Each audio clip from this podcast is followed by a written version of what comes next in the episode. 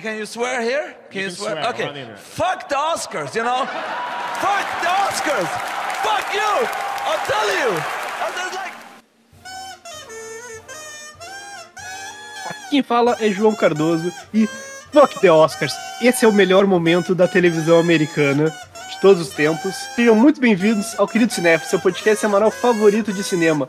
E quem que está na nossa bancada hoje me acompanhando? André, todo mundo vai falar mal do Oscar, mas eu acho que o Oscar é o melhor remédio para autoestima, porque se algumas pessoas ganharam o Oscar, eu não duvido que eu consigo também.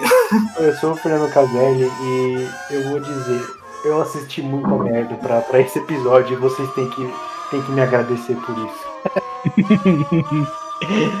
Ai, meu nome é Gabriel Pinheiro e eu que me foda pra editar esse episódio de novo.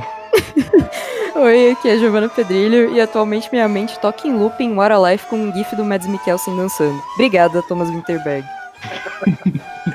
Se tem um gif pra ficar na sua cabeça, ficar gravado na sua cabeça é esse gif. Olá, aqui quem fala é a Marina Rezende e eu já digo para vocês que estão nos ouvindo hoje, vocês que lutem para aturar as duas horas do podcast. Ah, tá. e o Gabriel que lute mais ainda para editar, obrigada. Esse aqui vai ser o tango de Satã do podcast. Eu só queria comentar que o Fernando disse que vocês não sabem as merdas que ele assistiu.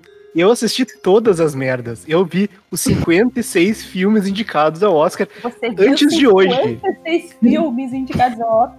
Amigo, você é corajoso e eu te admiro, tá? Cara, o João deve estar tá com a barba por fazer, olheira no olho. E o Oscar vai para João Cardoso.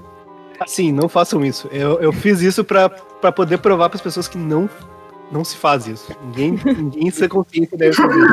Gente, eu, eu imagino o João, o, o, João agora tremendo com uma xícara de café na mão, pensando, Oscar! e hoje em dia, hoje, não, uh, de novo. E hoje em dia, nós vamos botar as cartas na mesa e tentar colocar algumas apostas para cada uma das categorias do Oscar, que vai rolar no dia 25 de abril. Mas antes, bora para o nosso giro de notícias e para suas mensagens.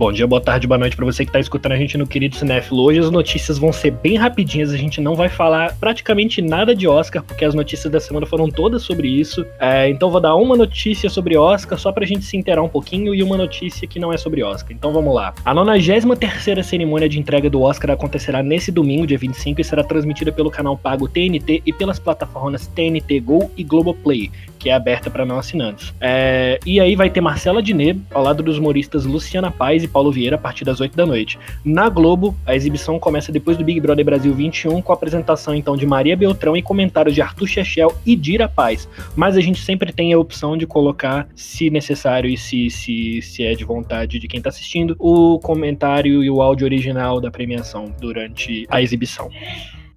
E a segunda notícia do dia é a seguinte, eu não podia deixar de dar essa. Filme de Olavista sobre o guru Olavo de Carvalho é rejeitado na mostra de documentários É Tudo Verdade. Planejado para estrear em junho deste ano, o novo documentário de Josias Teófilo, que é diretor de Jardim das Aflições sobre o guru do bolsonarismo, Olavo de Carvalho, que tem como premissa explicar as causas da eleição de Jair Bolsonaro. Para tanto, o cineasta pernambucano volta ao que considera uma das bases da vitória do presidente Jair Bolsonaro, que foram as manifestações de junho de 2013. O ator Carlos Vereza já tinha topado fazer a narração do filme, mas desistiu após receber a versão final do texto. Ele e Teófilo, né, o diretor, discordaram na questão de que a eleição do Bolsonaro foi fruto de um movimento revolucionário. Piada, né? Pra Vereza, isso não é verdade. O cineasta então lamenta essa primeira recusa em festival brasileiro. O longa então ele não foi aceito na seleção da mostra de documentários É Tudo Verdade. E aqui ele fala assim, abre aspas, era de se esperar. Certamente eles têm lá uns filmes sobre Tropicália ou sobre o poeta marginal que lutou contra a ditadura para colocar no lugar do meu filme. Então bora lá, esse foi o giro dessa semana. Lembre-se que você pode enviar perguntas ou mensagens pra gente através do e-mail queridosnefilo.gmail.com informando seu nome e pronomes ou nas nossas enquetes do Instagram, que é arroba queridosnefilo. Sou Gabriel Pinheiro muito obrigado e bom episódio para todos vocês aí que estão escutando e bora acompanhar esse Oscar e discutir aí com a gente quais são as suas previsões para esse Oscar 2021. Muito obrigado. a gente designou algumas categorias para cada, cada pessoa falar um pouco sobre e dar um palpite no final. Então não ser uma opinião de uma pessoa só na categoria, tirando a de melhor filme, que todos nós vamos comentar. Lembrando que as apostas de cada um, para todas as categorias no geral, uh, você pode já nesse momento entrar no nosso site e acompanhar elas. E se você, e se você quiser também comentar quais são as suas apostas, pode mandar pra gente no nosso e-mail, a gente vai. Vai olhar e a gente vai julgar você só um pouquinho. Só um, um pouquinho bastante, a gente vai comentar no nosso grupo do WhatsApp e, e vocês não vão saber os nossos comentários.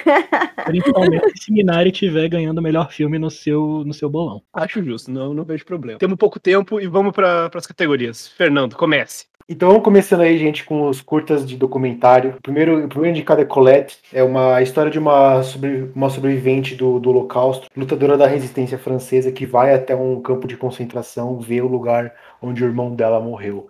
E assim, é, esse filme ele, ele fica entre, entre, o, entre explorar a dor dessa, dessa velhinha que vai junto com uma pesquisadora nesse lugar histórico e demonstrar a dor dela, sabe? Fica bem no, no meio. E eu acho que ele, ele, ele, ele, ele acha um equilíbrio bom aí na, entre essas duas coisas, sabe? A jornada que, que, essa, que essa senhora vai é, é bem emocional e é bem mostrada. Depois a gente tem a, a Concerto a Conversation, sobre uma, é uma narrativa de uma entrevista de um, de um neto, que ele é compositor, com o avô dele, que é dono de uma lavanderia, e os dois trocando aí a história deles, sabe, de... Ah, o avô dele foi o primeiro negro da, da, da época dele a, a, ter uma casa, a ter o próprio negócio, sabe, tem essa coisa do, do empoderamento negro, e, e a, o paralelo com o neto dele. E eu, eu vou dizer uma coisa desse filme, tem um trigger warning, ele aparece Green Book ganhando o Oscar de melhor filme, então estejam avisados. Exatamente, eu não tava esperando, eu me, eu me, eu me assustei. E, e, mesmo assim é o, meu, é o meu filme favorito dessa categoria, por causa da sensibilidade que ele mostra, tipo, a, a, o legado da família e a, a conquista pessoal do, do rapaz. Aí depois a gente tem Do Not Split, que é um filme sobre protestantes de Hong Kong, ele é muito sobre a organização dos protestos, sabe? Como, sobre como eles se organizam, como eles fazem para lutar com a, com a violência policial ali. Eu acho que o filme fica bem nisso. E se você gosta desse, desse assunto, ele é bem, ele é bem denso na, no, no, na forma do protesto, sabe? Ele, ele foca bastante nos, nos protestantes na organização. Então a gente tem Hunger War, que é um, que é um filme realmente horrível. Ele segue a história de duas, uma enfermeira e uma médica numa lutando contra a fome na, na guerra do Iêmen. E, e, assim, esse filme ele, ele explora demais a, o sofrimento das pessoas. Tem diversas cenas onde bebês morrem e a câmera fica ali mostrando sem necessidade nenhuma. Vai atrás de mostrar a família chorando também, sem nenhuma necessidade. É um, é um horror de um filme e não tem propósito nenhum. Eles são 39 minutos de crianças morrendo de fome e as famílias chorando sem contexto nenhum, sabe? É totalmente uma exploração desnecessária de, desse sofrimento. E por último, a gente tem o Love Song for Latasha, da, da Netflix aí, que conta a história da Latasha Harris, que é uma jovem que morreu na antes da, do levante de 92 em Los Angeles, que ela, ela levou um tiro de uma loja, dona de uma loja, que achou que ela estava roubando um suco. E foi, um, foi uma, da, uma das centelhas que acendeu aí a, a revolução, a, as riots né, de 92.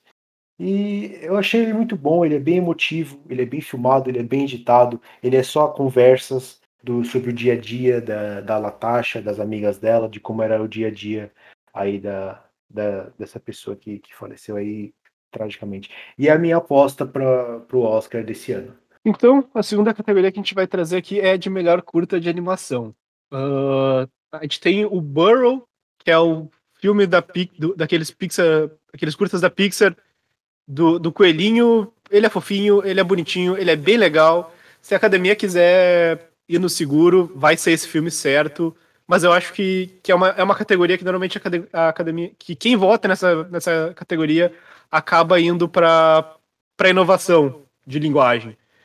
Depois tem o Gênios Lot, que é particularmente um dos melhores filmes do Oscar. É sobre uma mulher uh, perdendo a, a a identidade, se misturando essa identidade com a cidade numa noite em Paris. Assim, é um filme muito bom, uh, lindo, maravilhoso. É um é, eu realmente eu amo esse filme. Se algo acontecer, te amo. Ele é feio, ele é chato. O som dele é horrível, a edição de som é péssima, a animação não, quase não existe. Ele só tem uma historinha comovente e ele é bobo. Eu não gosto desse filme. E eu, se ele ganhar, eu vou ficar muito puto. Ópera é, é um filme que eu não entendi o que aconteceu. É muita coisa acontecendo na tela. Leia o meu texto que eu escrevi no, pro site sobre os cursos de animação para explicar melhor o que é o filme.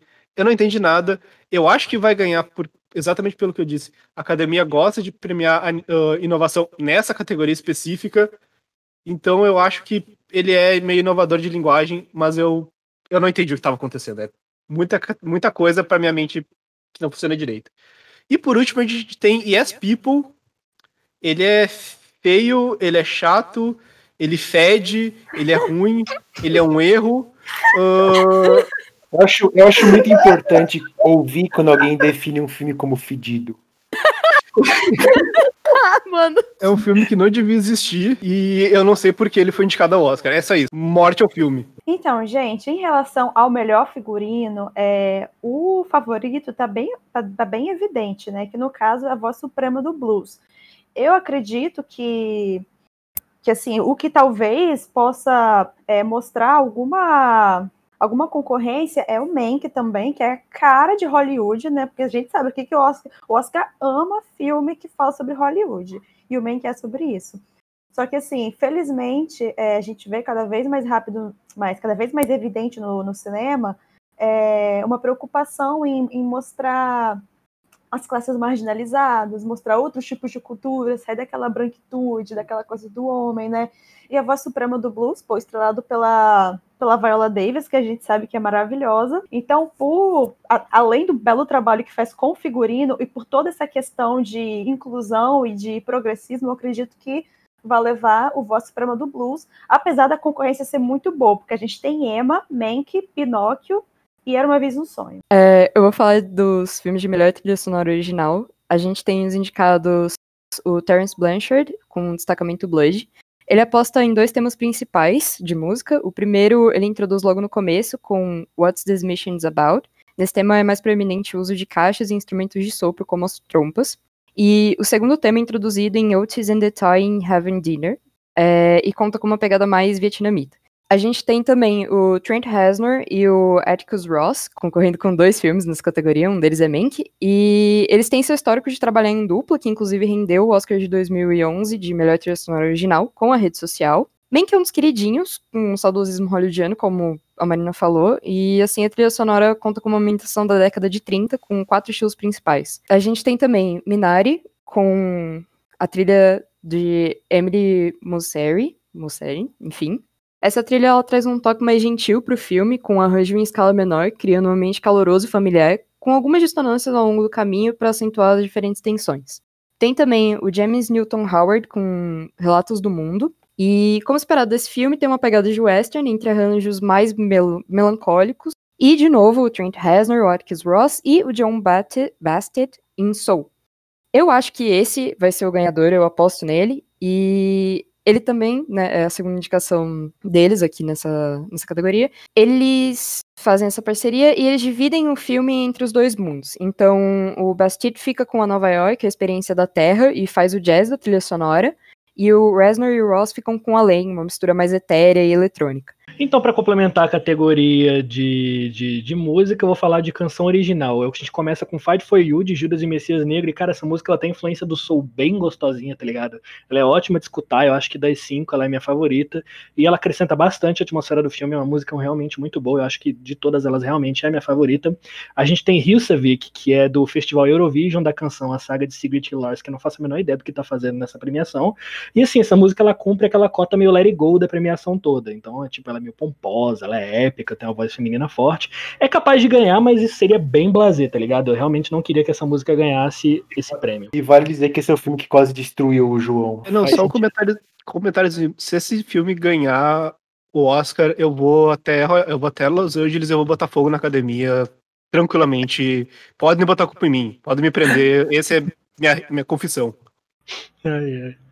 A gente tem Yossi, de Rosa e Momo, e eu acho que essa é a única indicação de Rosa e Momo pra esse Oscar. E assim, o Rosa e Momo é um ótimo filme, mas a música em si é bem basicona, eu não sei muito bem. Eles estavam tentando, acho que, entregar algum, alguma indicação pro filme, ela é bem basicona, só que a interpretação da música italiana é bem potente.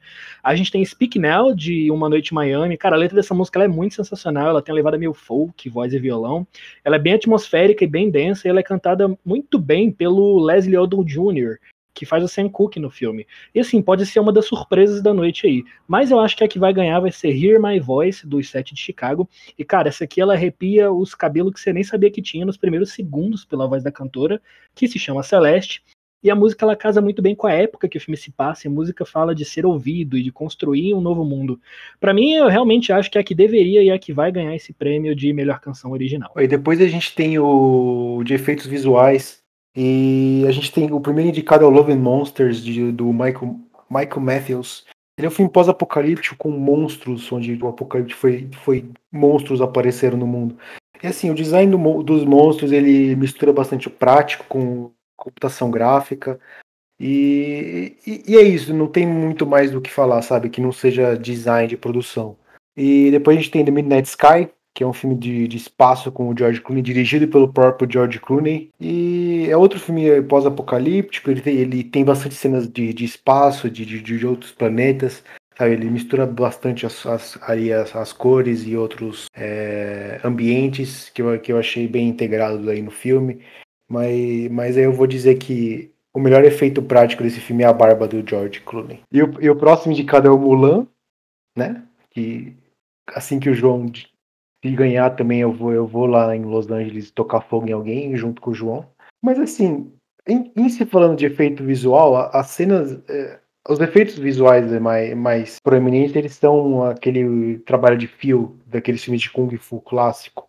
E eu acho que é feito com, mais como homenagem a esse tipo de filme, sabe? Tipo, as pessoas subindo nas paredes, lutando na, na no, nos bambus, sabe? É, o, o, efeito visual ele fica mais nisso. Mas tem bastante CGI também, porque a Mulan agora faz mágica, aparentemente.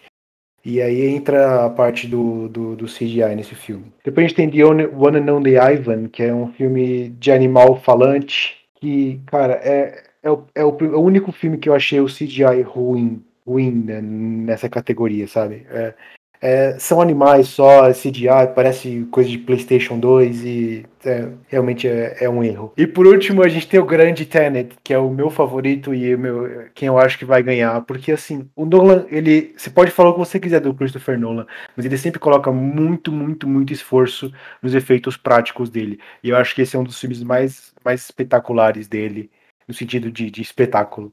É, e concorrendo a efeito visual é exatamente o que esse filme representa. É um bom efeito visual e é a minha aposta para essa categoria. Então, seguindo, tem, temos a categoria de melhor som, né? Finalmente juntaram. Acho que já foi essa a primeira vez que juntaram as duas categorias de melhor mixagem de som e melhor desenho de som em uma só. Felizmente.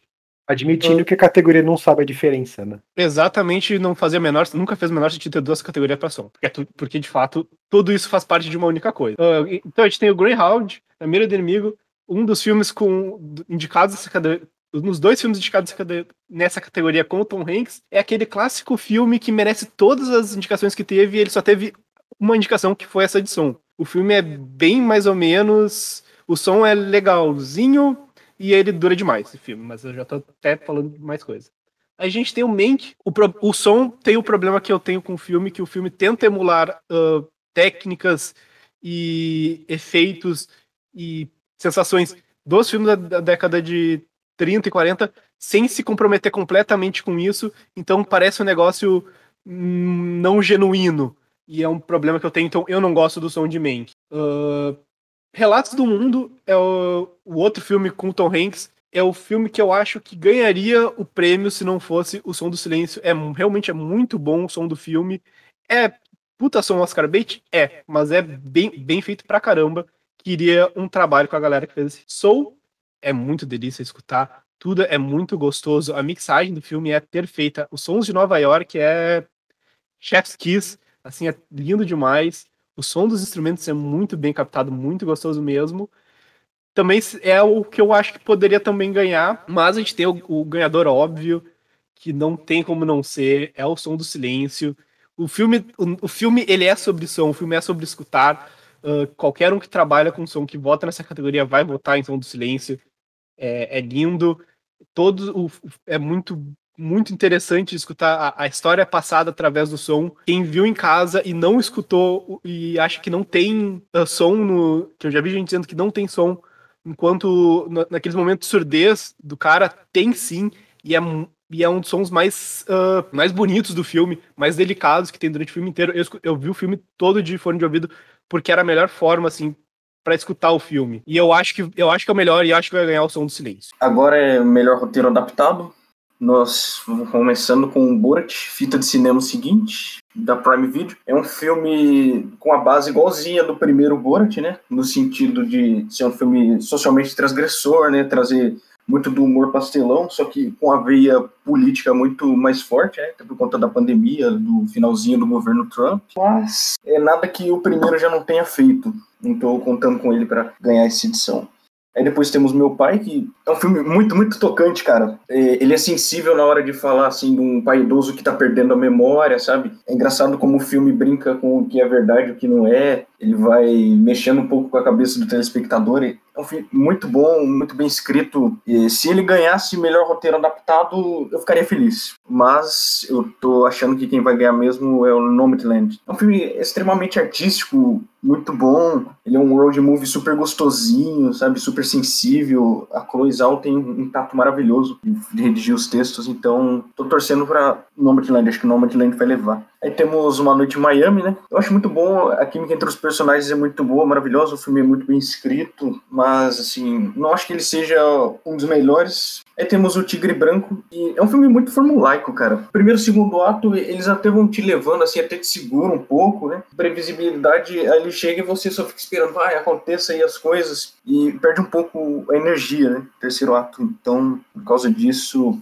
o Tigre Branco também não é dos melhores. É um filme ok, mas. Bom, então vamos agora de melhor fotografia. Cara, Mank tá aqui pelo preto e branco, né? E toda essa tentativa de emular a Hollywood clássica dos anos 30, que o João falou, do som e tudo mais. Assim, foi extremamente competente o trabalho da fotografia, da câmera, e deu bastante certo. Eu acho que, pelo que ele se propôs, acho que ele conseguiu bem. É, depois a gente tem Relatos do Mundo, que tem uma paleta de contrastes ali nas cores. A câmera, ela tá operante, mas assim, não tem nenhuma aventura muito estética, fora do comum. Ele aproveita bem aquelas paisagens, aquelas locações que a gente já conhece, as americanas, principalmente dos westerns. E a gente tem Nomadland, que fez um trabalho incrível de câmera, faz os Estados Unidos parecer tipo outro país com as tomadas externas, seria um puta concorrente para ganhar essa categoria, mas eu acho que não leva porque talvez os maiores prêmios da noite devem ir para esse filme e a gente tem que pensar estrategicamente aqui. A gente tem os sete de Chicago, e eu só não entendi por que, que esse filme tá aqui na categoria de melhor fotografia. Porque se tem um filme com a cinematografia genérica, é o Sete de Chicago. E a gente tem o ganhador, que eu acho que é o que vai ganhar, que é Judas e o Messias Negro, que faz mágica, simplesmente. Os planos, eles são sempre muito precisos da, do diretor. A exploração dessa escuridão, das cenas noturnas, a fluidez da montagem, a potência dos enquadramentos nesses momentos gloriosos de discursos e tal. Cara, é o meu favorito para ganhar essa categoria e eu acho que deve levar, sim, é, esse prêmio de melhor fotografia nessa cerimônia de 2021. Então, gente, em relação ao Oscar de melhor maquiagem, a gente tem a voz suprema de blues aparecendo aqui de novo. Emma, Era Uma Vez um Sonho, Mank e Pinóquio. Apesar dos indicados em geral é, fazerem realmente bom trabalho, eu deixo aqui a minha, a minha preferência por Pinóquio, porque é surreal que fizeram com, com os personagens, assim, deu um, deu um quê de, de animalesco mesmo, e sombrio, ao mesmo tempo infantil, como o Gabriel falou, a gente tem que pensar estrategicamente e acredito que quem vai vencer esse Oscar também é a voz suprema do blues, é, que também fez um belíssimo trabalho, porque assim, às vezes a gente subestima muito essas categorias de maquiagem, de figurino. Só que assim, é, cabelo e maquiagem, gente, serve totalmente para te ambientar no lugar. E você vendo o filme, você não se sente em 2021 Covid, você se sente naquela época, naquele salão ouvindo blues. Assim, o trabalho é muito legal e independente da minha preferência, é muito justo que ele receba esse prêmio.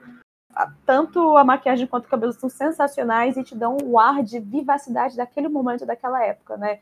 Pô, e quando o filme consegue te dá esse sentimento, esse tipo, conferir esse tipo de vida, vale, vale a pena receber todos os prêmios possíveis. Agora é melhor roteiro original, começando com Judas e o Messias Negro. Um filme, assim, muito bom, cara. Ele representa os anos 60, como disse, a Marina e o Gabriel. É um filme muito imersivo, cara. Você se sente muito naquela época. É um filme muito vivaz, muito sanguíneo. Aí temos o Minari, né? Que na pegada do Nomadland é um filme extremamente sensível, sabe, fala de relações familiares e é muito orgânico também. Então, é, o roteiro ele, ele, evidencia muito a relação entre avô e neto e é muito bom, muito bem escrito. Aliás, essa categoria é muito difícil escolher, cara. É muito difícil mesmo, porque só tem filme bom aqui, cara. É que temos Bela Vingança, que eu tenho um pouco de raiva por causa do hype alto desse filme, cara. Eu não entendi nada, é um filme um pouco confuso. Eu acho que. Não acho que ele levaria e também não torço para que ele leve. Agora, o som do silêncio, eu acho que ele vai levar, viu? Muito bem escrito, escreve muito bem sobre o, te convidando a ser solidário à dor do personagem, né? Esse momento difícil. É muito bom, cara. Acho que o som do silêncio vai levar. Viu? E temos o Set de Chicago, que é um filme ok, nada demais, não tem nada demais no set de Chicago, texto simplório, é aquele esquema de ah, baseado na vida real, a gente faz uma estrutura de cinema normal e é isso. Não sei o que ele tá fazendo ali. Seguindo, então, a gente tem a categoria de melhor montagem. E esse ano é um ano que eu, impressionantemente, assim, faz, faz um tempo, acho que desde que eu acompanho essa categoria de melhor montagem, é a primeira vez que eu não tenho nenhum filme que, que me ofende a montagem, né, de estar indicado. Uh, todos eles são boas montagens, independente dos filmes em si, no geral, serem tão bons ou não. Mas a gente tem o Bela Vingança, né, aquele Promising Young Woman, ele é legal, ele é, ele é divertido, ele é bem divertido. Uh, eu acho que é o filme mais fraco aqui, mas não por ele ser ruim, ele é uma boa montagem, assim. Uh, não, não ficaria surpreso ou brabo, irritado, não, queria, não iria queimar ninguém caso ele ganhasse, muito pelo contrário, acharia, acharia bom. A gente tem o meu pai, o The Father, que é a minha, a, a minha aposta. Uh, é incrível assim o que aquele filme faz, a confusão que ele cria na nossa cabeça. Uh, eu vou citar Giovanna Pedrilho aqui, e esse é o filme que o Charlie Kaufman queria ter feito. Até na montagem ele é. Bem parecido. É, Exato, e fazer é, muito o, melhor. É o roteiro que o Charlie Kaufman nunca escreveu. E, e a montagem também. Tu enlouquece junto com o personagem, a montagem te leva a enlouquecer junto com o personagem, é incrível. Depois tem Nomadland, Cloizal, eu te amo, eu com todo o meu coração. Você agora é minha diretora favorita depois de Agnes Varda. Eu vou assistir todos os seus filmes agora. E a, ela que montou o filme, essa declaração é porque ela mesma monta o filme dela. É muito bom, ele dá totalmente o tom do filme. Tá, uh, tá na montagem, assim, tá no ritmo do filme. Tá nessa calma uh, desesperada do filme. É, é perfeito. É para mim. Se não ganhar, tem que ser. Se, se meu pai não ganhar, tem que ser Nomadland. O som do silêncio também. Ele te carrega completamente. O filme é uma. Uh, é uma montanha russa emo emocional. E a montagem também ela é uma montanha russa de velocidade, de, de tom. E funciona muito bem para esse filme que, que ele nu que nunca te deixa parado emocionalmente. O set Chicago é aqui do, do, todos os filmes aqui é o filme mais fraco, mas de fato ele tem aquela grande montagem espertinha do Oscar, que o Oscar gosta de ter, mas é uma montagem espertinha meio fraca, assim. Eu acho que esse é o que menos tem chance de ganhar, porque há uns anos atrás a gente teve Baby Driver, que tinha montagem espertinha muito boa e não ganhou, então a montagem espertinha meio nada a ver do Sect Chicago também não vai ganhar. E um adendo aqui rapidinho é cadê Destacamento Blood? Cadê Spike Lee? Spike Lee é um dos maiores diretores de montagem que já existiu. O filme dele é. O Sacramento Pod é brilhantemente montado. Não iria ganhar, ainda prefiro meu pai e não Medilente, mas mereceu uma indicação aqui. Estou muito triste. Você vai querer dizer que a academia está esnobando o Spike Lee. Essa, é no... essa grande Lee. novidade. Nossa, a academia já fez isso, não acredito. A carreira Meu do Spike Lee é ser esnobada. Tá surpresa? Nossa, gente, jamais imaginaria. E eu, é. eu vou dizer, outro, outro grande comentário é: os filmes não me ofenderam esse ano, é excelente. Sim. Muito bom. Eu sempre fico Ai, ofendido com, com, algum filme na categoria de montagem. O meu novo personagem favorito da vida é o João Hater de Oscar. é, a próxima categoria é o melhor design de produção. Cara, e eu acho engraçado essa, dessa categoria que todo mundo fala, tá, mas o que é isso? Cara, ninguém liga para o design de produção. E é muito triste porque, assim, a gente não percebe conscientemente, mas inconscientemente é uma das categorias mais importantes. O porquê que é? É a construção da visual, da, é a construção visual da narrativa. É pegar aqueles elementos metafísicos, sentimento, é, ações, pensamentos, e você transformar aquilo em algo físico. Para que a mensagem do filme, a ambientação do filme, fique no seu inconsciente e você entenda o que, que o, o diretor está querendo passar. Os indicados são Mank, é, Relatos do Mundo, A Voz Suprema do Blues, Mulan e Emma. Eu acredito, e é o favorito também, que quem vai levar é Mank. Por quê? Porque Hollywood tem que dar um prêmio para o filme que fala sobre Hollywood, né? Da, na, na, época dos anos de ouro, porque eles adoram isso daí. Como não, não recebeu nenhum ainda, vai receber no design de produção. Mas, brincadeiras à parte, o filme tá bem legal nesse sentido mesmo, de ambientação, é, dá aquele sentimento de que você está vendo naquele momento. E, pô, tirando que o produtor, o David Finge, então um filme tá um filme de alto nível mesmo, apesar de que eu acho o Relato do Mundo e a Voz Suprema do Blues mais interessantes para levar esse prêmio. Entendo a preferência pelo Mank, né? É, agora a categoria de melhor atriz coadjuvante, a gente já abre aqui com a maravilhosa Maria Bakalova por Borat 2, é a fita de cinema seguinte como ficou traduzido. E eu sinto muito Sasha, mas a Maria rouba a cena no segundo filme de Borat. Uma atuação afiada para se manter na personagem, mesmo nos piores momentos. Um alô pro Giuliani. Faz sentido não, não ser premiada. Mas só pra ela estar tá ali como uma atriz de comédia de um filme tão escrachado quanto Borat já é um ponto altíssimo. É, a gente tem a Glenn Close por Era Uma Vez Um Sonho. E eu não sei se alguém vai xingar esse filme aqui, mas eu já queria dizer que é horrível é completamente meritocrático, não tem nenhum outro objetivo além de ser meritocrático, é baseado em um livro que realmente foi tipo o J.D. que escreveu. A Glenn, a Glenn Close é a parte boa do filme, porque além da aparência dela ser muito próxima da avó real do J.D., ela tem essa pegada meio que a versão americana da avó de Minari, porque tem, tem muito esse negócio do sonho americano nesse filme também, tem essas coisas de raízes e tal, e não realmente querendo fazer uma comparação, mas eu acho que seria um outro lado. Nós temos a grandíssima Olivia Colman, que eu acho que leva o Oscar esse ano, porque não tem como, Meu Pai é um filme incrível, e a atuação dela tá estonteante. Ela nem sempre é a malvada da história, o papel dela em Meu Pai confirma isso, mostrando uma Olivia como uma filha desamparada pela situação do pai, que pouco entende ela e aos poucos perde a conexão com a realidade. Angústia, sofrimento e indecisão pontuam essa performance de um modo tão delicado quanto o assunto pede. Essa é uma Olivia muito diferente da sua personagem já favorita, por exemplo, com a qual ela faturou o Oscar de melhor atriz em 2019. Eu diria até que, quem sabe, ela leve esse também. Espero. a gente tem a Amanda Seyfried com Mank. Essa é a primeira indicação da Amanda Seyfried ao Oscar e já é uma das fortes apostas de ganhadora nessa categoria.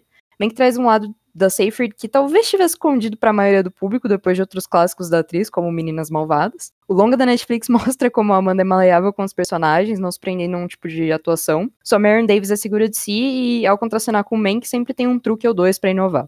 A Yu Young-yeon, desculpa se eu pronunciei errado, gente, é indicada por Minari. Ela entregou uma das performances mais sensíveis da categoria e eu acho que ela vai ser injustiçada também de não estar tá levando, porque acho que ela é uma das fortes concorrentes. E, na verdade, a personagem dela é responsável pelo título do filme. A melhor interação dela é com Alan S. King, que é o, que é o intérprete do Neto. É, nela tente a herança que ela traz da Coreia do Sul e a integração custosa à cultura estadunidense. E ela interpreta isso com muita textura e sensibilidade. Melhor ator coadjuvante agora, começando com Sacha Baron Cohen pelo set de Chicago, que é um papel pífio, cara. Tá muito longe de ser os melhores momentos do Sacha Baron Cohen.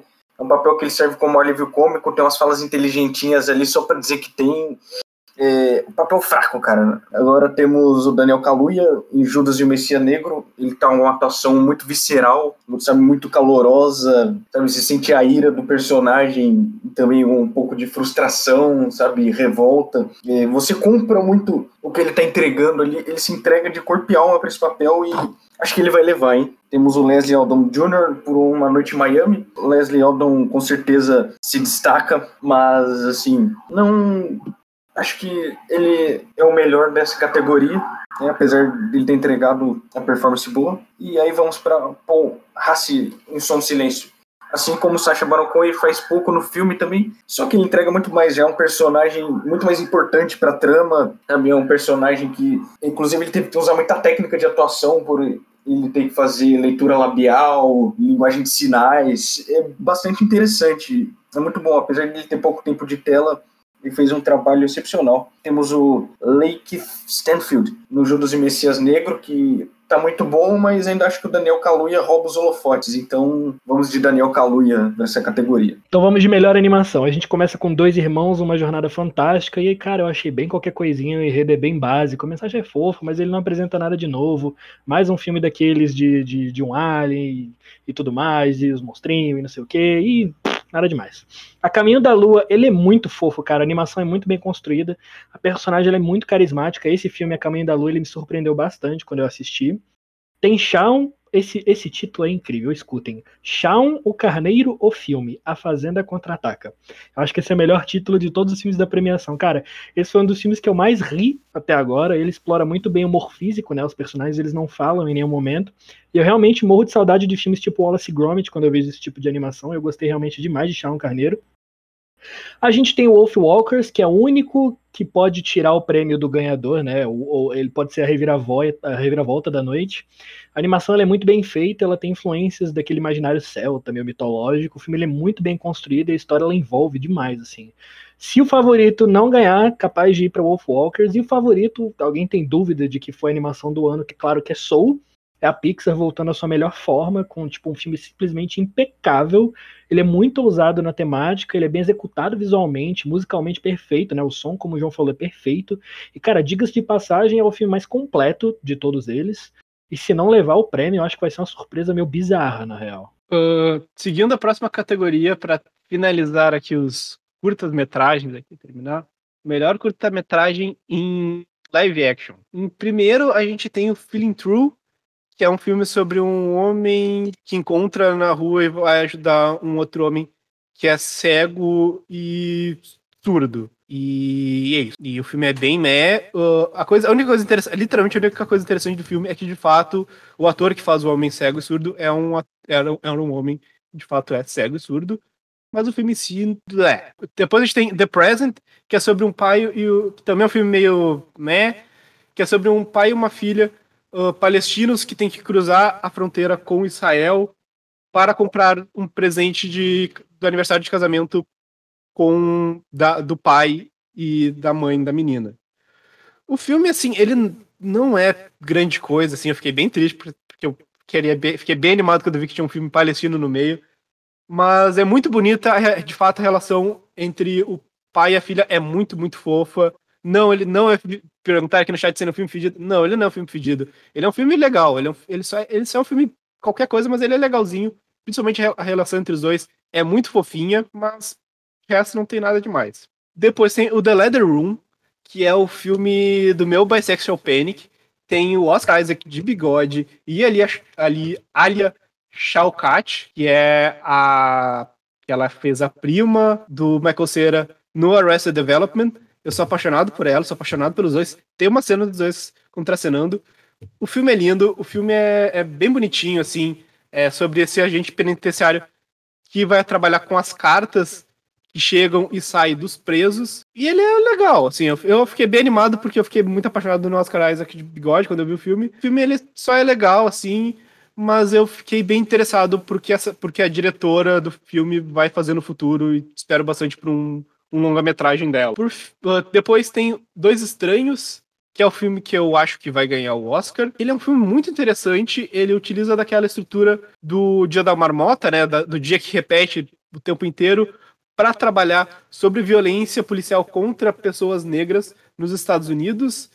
Ele ele, ele vai muito nessa. Ele lembra muito dos nomes dessas pessoas, desses homens, que, dessas pessoas que foram mortas pela polícia uh, ultimamente, né? Ele quer lembrar esse, esse, esses nomes.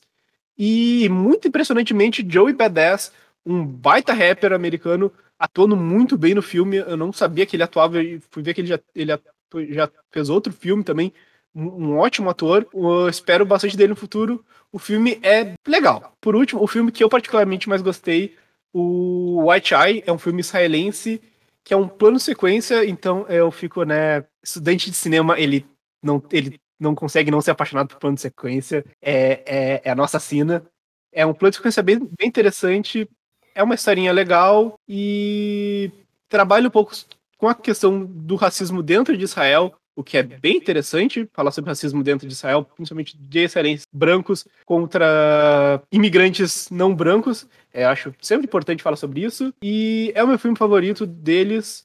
Mas de fato não teve nenhum grande filme assim. Eu ainda acho que Dois Estranhos vai ganhar. Agora a gente vai para a categoria de melhor atriz. Temos a Viola Davis com a voz suprema do blues, e dentre todas as performances desse Oscar 2021, eu acredito que a Viola Davis como Maureen não vai ser, não vai passar despercebida. Esse ano ela soma quatro indicações ao Oscar e abre a voz suprema do blues com uma cena bem impactante e acalorada em um show onde já se sente a tensão entre Maureen e Liv, integrante da banda interpretado pelo Chadwick Boseman. Ambos com atuações bem fortes, pautadas tanto no modo de dar vida ao diálogo ou os monólogos, quanto na expressão corporal. No caso da Viola, uma raiva contida que estoura aos poucos e uma paixão pela música. Infelizmente essa não é a minha aposta nessa categoria, mas é uma das minhas atuações favoritas dessa edição. Nós temos Andrew Day com Estados Unidos vs Billie Holiday, eu acho esse aqui um tanto complicado, porque eu odiei o filme.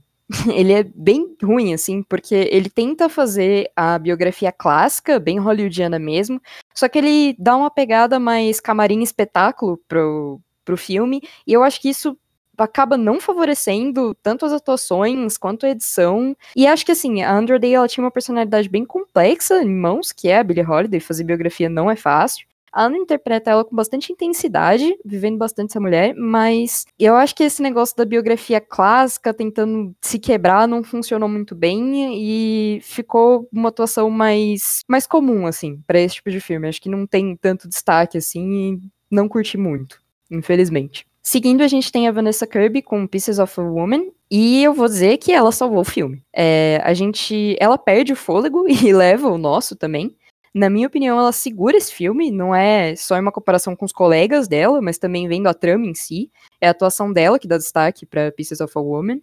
E ela ganha tela na cena do parto, deixando o espectador bem ansioso por 20 minutos seguidos, passando mal com ela, acompanhando a respiração até ela recuperar o ar e fazer o discurso final do filme fechando todos os pontos. Acredito que esse Oscar seja dela, também não acho que mereça tanto destaque esse filme, acho que ele é bem Oscar bait, assim, e não trata tanto dessa mulher aí que tá no título, ela trata, esse filme trata muito mais da família dela e do marido dela do que dela, então acho que ela merecia o prêmio por ter salvado o filme, mas não esse Oscar. Uh, a gente vai pra Frances McDormand por Nomadland, que eu acho que é a favorita nessa categoria, eu acho que ela leva a estatueta, a performance dela é tão impactante que ela consegue fazer duas coisas quase que opostas. Pensar que não existe uma câmera, e o que vemos é a realidade, e também que a gente está assistindo um documentário. É bastante corporal, sem ser exagerado. Ela e a diretora trabalharam juntas na criação da personagem, pensando em quem a Frances seria se pegasse a estrada. Inclusive, o nome veio por parte da Frances, o nome Fern, né, da personagem. E por último, a gente tem a Carey Mulligan, Promising, Promising Young Woman ou Bela Vingança. É uma das melhores atuações de bêbada que eu já vi, com certeza. A Carrie tem uma coisa de especial, que é que a personagem dela atua, então existe a personalidade da Cassandra, a garota que ela interpreta para fisgar os alvos. E ver como a atriz desenvolve esse clique, que uma hora é uma pessoa e outra é irreconhecível, é bem encantador, pra dizer a verdade. Um filme sobre dupla personalidade, mas isso fica ali, a Cassandra mais infantilizada, parada no tempo, e a Cassandra predadora com sede de ansiedade. De vingança, ele sede de ansiedade. É, não acho também que é uma das atuações que tá forte aí para ganhar essa estatueta. Acho, inclusive, que essa categoria tá um pouco complicada, porque talvez tenha coisas que não deveriam estar tá aqui, eu acredito. Mas, enfim, na minha opinião. Vamos de melhor ator. Comecemos com Riz Ahmed, com Som do Silêncio. E, né, sem palavras, né, a performance desse cara entregando o papel de alguém que está gradativamente perdendo a audição é fidedigna. Ele se entregou, ele caiu de cabeça, tá muito bem. Se ele levar dessa vez, eu vou ficar feliz pra caramba, velho. Mas o que eu acho que vai levar mesmo. Nessa edição vai ser o Chadwick Boseman na voz suprema do blues, o último papel que ele entregou, porque assim, ele, dá pra ver que o cara deu suor, né, na última atuação da vida dele, parece até que ele já sabia que ia morrer, né. Ele mandou muito bem, juntamente com a Viola Davis, temos também o Anthony Hopkins com o meu pai, que também entregou talvez o melhor papel da carreira dele, né? Um velhinho gaga perdendo a memória e assim, Cara, ele convence mesmo, sabe? Eu super comprei, sabe? Acho que eu nunca comprei tanto um papel na minha vida quanto o que o Anthony Hopkins estava fazendo de meu pai, sabe? O velhinho se deteriorando, ele meio melancólico, meio confuso, atordoado, assim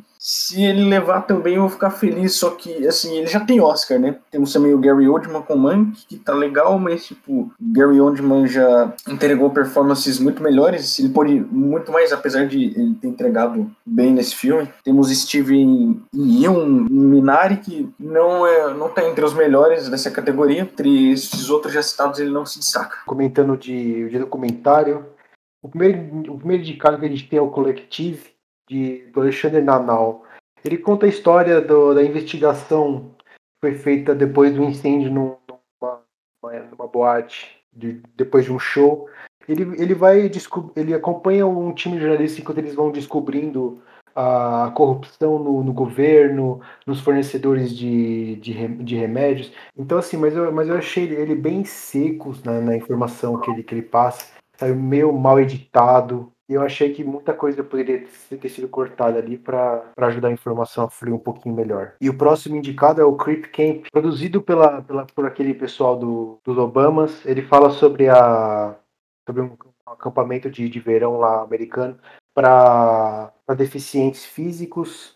E ele fala também sobre ativismo do, desse pessoal. Sabe, eu achei ele bom, ele é bem filmado, mas ele, ele separa muito os ativistas e o pessoal do campo, sabe? Depois vem o The Mole Agent, ele foi ele, ele, ele, é, ele é um filme filmado como ficção de, de um velhinho infiltrado num asilo a mando de um detetive particular para investigar uma das moradoras, a, a mando da filha dele. O entretenimento é muito bom, sabe? Ele deixa a investigação em segundo plano e explora aí a, a vida dos residentes. É, é, é, é o filme que eu mais gostei da que eu mais gostei, mas eu não acho que a academia vai escolher.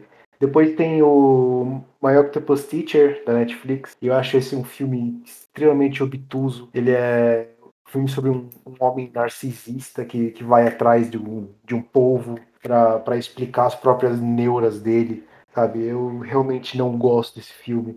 Ele tem muito hype o pessoal adora e eu não entendo porquê. E por último a gente tem o Time, da, da Amazon. Ele eu, eu gostei desse filme, ele conta a história de uma família que foi separada. É, é um casal que eles foram presos depois de, uma, de um assalto a um banco, mas que a, mulher é solta, mas o homem fica meio que uma prisão perpétua. Mas, mas eu acho que o filme deixa muito a desejar em deixa, fazer a gente conhecer essas pessoas. E essa, e essa é a minha aposta pro Oscar, porque eu acho que esse é justamente o tipo de filme que a academia vai vai escolher. Agora a gente vai para a categoria de melhor filme internacional e vou estar tá abrindo aqui com o queridinho, que é Drake, ou mais uma rodada. É, quem fala mal eu excluo do Facebook, tá bom? Mas, falando sério, é, dirigido pelo Thomas Winterberg, é o segundo trabalho do diretor com o ator Mads Mikkelsen, e vou dizer, eles se dão bem. Grande destaque desse filme para a atuação do Mads, que interpreta um professor esgotado, suas aulas vão mal, sua vida pessoal tá por um fio, até que em um jantar com seus amigos, eles apresentam uma teoria que diz que o homem tem um déficit de álcool no sangue e que beber um pouco por dia é o segredo para produtividade. Cheio de altos e baixos, Drake é sincero e aborda um tema bem sensível, principalmente na Dinamarca, que é o alcoolismo. Não deixa escapar as consequências, mas também não é punitivo com relação a elas. Aí a gente vai para Better Days. E esse filme é de quebrar o coração, gente. Ele conta a história de Shen Nian, uma estudante vítima de bullying que encontra refúgio em Chao Bei, um garoto de família ausente que lida com pequenos crimes. É estruturado em duas partes principais e quando você pensa que a história vai se resolver, pronto, um plot twist, mas esse dos bons. A ideia de Better Days é uma mensagem anti-bullying, expondo a pressão dos exames para o ingresso da faculdade na China, a atenção escolar e o tornar-se adulto. É de quebrar o coração, mas afinal é disso que cinéfilo gosta mesmo. E ele tem uma mensagem positiva no fim, falando justamente. Um dos atores, o ator do Chabé, ele fala sobre essa questão do bullying e o que o governo tá fazendo para dar uma amenizada nisso tudo, porque é bem pesado. A gente tem também Collective, do Alexandre Nanal, que o. Agora eu, eu me sinto meio pressionado aqui, porque o Fernando já falou mal, e eu até que gostei do filme, mas eu concordo com o que ele disse. É, ele né, também tá concorrendo a melhor documentário, e o filme tá abordando justamente as consequências da tragédia do Clube Collective, e eu queria ressaltar que ele matou, nessa tragédia matar, foram mortas 27 pessoas por causa do incêndio no local, deixou 180 feridos, dentro dos quais 37 morreram no hospital por complicações sanitárias. É, acima de tudo, um documentário político, com um insight da mídia, gabinete do ministro da Saúde e de sobreviventes. Eu acredito que o diretor ele busca uma narrativa mais clara, que expõe a situação política da Romênia, mesmo para os de fora, e se arrisca em uma linguagem mais jornalística, que combina com o teor do filme. Ele realmente parece um dossiê, assim, do que estava acontecendo, um apanhado de todas as coisas, e ele é bem... A, a câmera é bem participativa, tudo tá bem ali, você sente dentro do que tá acontecendo. A gente tem O Homem que Vendeu Sua Pele, que é um filme da Tunísia, ele é uma crítica à situação dos refugiados sírios, o domínio sobre o corpo, é, a representação constante do país no, através desses refugiados, o conflito de estar preso em um lugar sem o direito de ir e vir e ainda o circuito de arte de elite. Tem uma direção bem fluida e a retratação casual de um homem que vem de suas costas para um artista é bem intrigante, o suficiente para capturar a atenção em poucos minutos. Não acho que é um grande competidor assim, eu acho que ele falha em amarrar algumas, algumas questões, ele solta solta informações e nunca mais explica elas, por exemplo, é, ele envolve a ISIS de repente e fica por isso mesmo, não, não tem muita consequência, enfim. Acho que faltou uma amarração de roteiro aí, mas é interessante. Temos também Covades Aida, eu não sei se pronunciei certo, mas ele também é um drama político baseado em fatos reais sobre o massacre da Srebrenica, não tenho certeza como pronuncia, onde ocorreu o fuzilamento de 8 mil bósnios por soldados sérvios em 95. Nesse filme a gente acompanha a Aida, tradutora das Nações Unidas, em uma tentativa desesperada de salvar sua família do exército inimigo inimigo. É, o filme ainda passa sua maior parte em um único dia nessa situação, é a agonia da burocracia, o sentimento do e agora, para onde correr.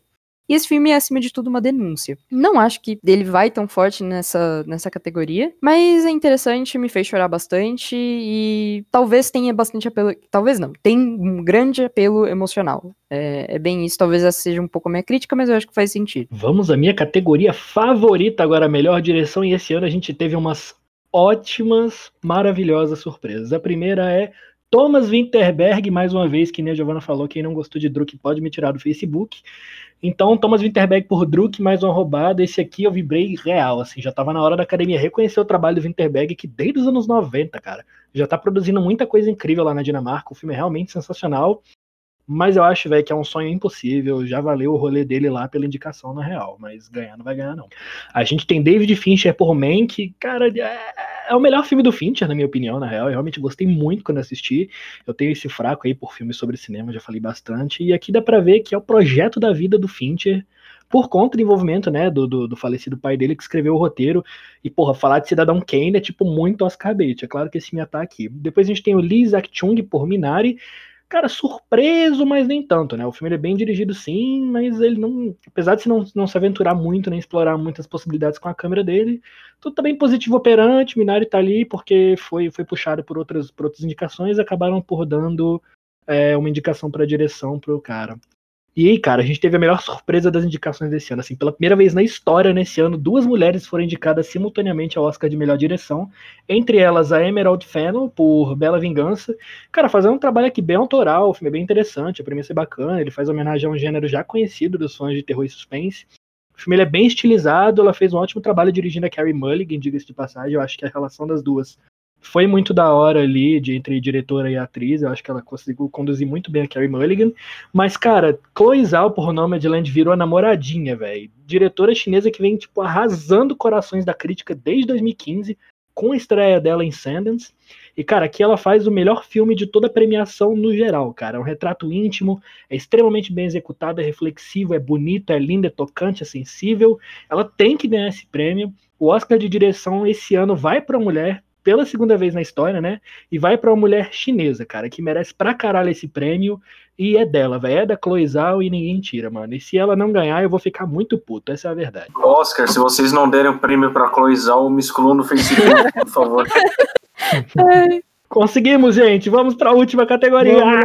Finalmente, depois de toda essa maratona passando por quase todas as categorias do Oscar, vamos para a, a, a, que faltava para a gente poder dizer que a gente falou de todas elas, né? Então, vamos falar do melhor filme, né? A categoria principal aquele, aquela categoria que Lala Land quase ganhou, lindamente. Então vamos. André, qual filme que tu acha que vai ganhar o melhor filme? Tony aí, Nomadland, velho, que é o filme mais tocante dessa categoria. É o filme mais da hora, mais bonito, mais lindo, mais maravilhoso e cheiroso, né? O contrário do xingamento aí. Meu favorito, meus, meus favoritos ficam entre Judas e o Messias Negro e Minari. Sabe, eu acho que são dois filmes bem, bem diferentes, é claro, mas assim, eu, eu, eu sou suspeito para falar de thrillers políticos dos anos 60 e 70. E eu acho que esse é um puta de um filme bem, bem filmado, bem atuado, roteiro é excelente. Minari também é sobre pobreza, sobre identidade cultural, sabe? Tem muito, muitos assuntos interessantes. Mas eu acho que o set de Chicago vai acabar ganhando porque é o filme mais blé, mais seguro. É, o, é, eu acho que tem muitos filmes que vão, vão dividir a academia, sabe? Vai acabar ficando pro segundo colocado. Vou ficar com o André nessa, vou torcer pra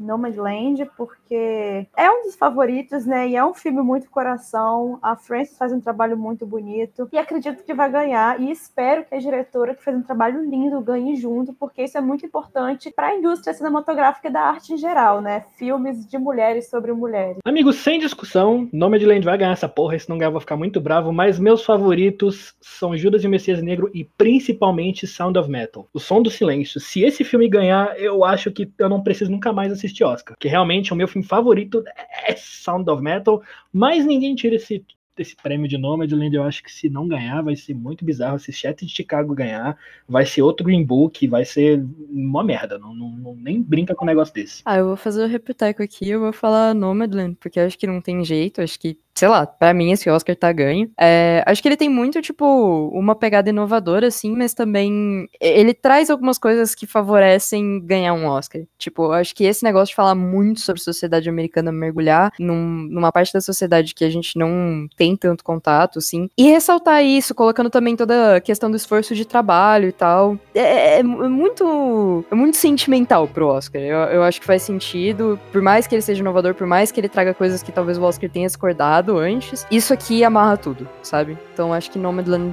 leva essa estatueta. E o nosso eremita das montanhas do Oscar, o bastião do Dildo Dourado, João Cardoso, quem você acha que vai ganhar esse Oscar? Então, eu acho que eu vou acabar chovendo no molhado aqui, falar que já todo mundo já falou, é Nomadland. Uh, eu acho que a academia, que o cinema americano como um todo uh, um, tá, tá se voltando bastante uh, na sua história recente, não falando já do século desse século, dessa crise de, de desses efeitos da crise de 2008 e Nomadland é, um, é, é, o melhor filme que fala da crise de 2008 nesse Oscar. É um filme belíssimo e para mim assim, eu vou dizer agora só de mim, não vou falar de motivos do Oscar escolher porque já foi dito aqui para mim, assim, é uma pena que eu não conhecia a, o cinema da Chloe antes. É, é um beijo para quem fez para todo mundo que fez esse filme. E depois de uma hora e meia de gravação, eu acho que o mais, maior tempo que a gente ficou gravando um podcast aqui, o querido cinéfilo especial do Oscar de 2001, vai sendo finalizado aqui. Eu tô assim, engraçado da cabeça, tô podre de cansado. Fique ligado nas nossas redes sociais e no nosso site oficial. Textos toda terça-feira ao meio-dia e podcasts toda sexta-feira às 10 da manhã. Lembre-se que você pode enviar perguntas ou mensagens pra gente através do nosso e-mail queridocinéfilo.gmail.com formando seu nome e pronomes, nossas enquetes do Instagram e do nosso Twitter, ambos são arroba querido cinéfilo. Um beijo a todos. Não, nunca faça o erro que eu fiz de assistir todos os filmes do Oscar. Queimem a academia independente do resultado. Gente, é, o João ele vai passar uns dois meses sem aparecer aqui no podcast, porque ele vai se internar no mosteiro budista para conseguir se recuperar, tá? Então não estranhe não, ele tá vivo ainda. A equipe do Querido Cinéfilo é formada por André Germano, Fernando Caselli, Gabriel Pinheiro, Giovana Pedrilho, João Cardoso e Marina Rezende.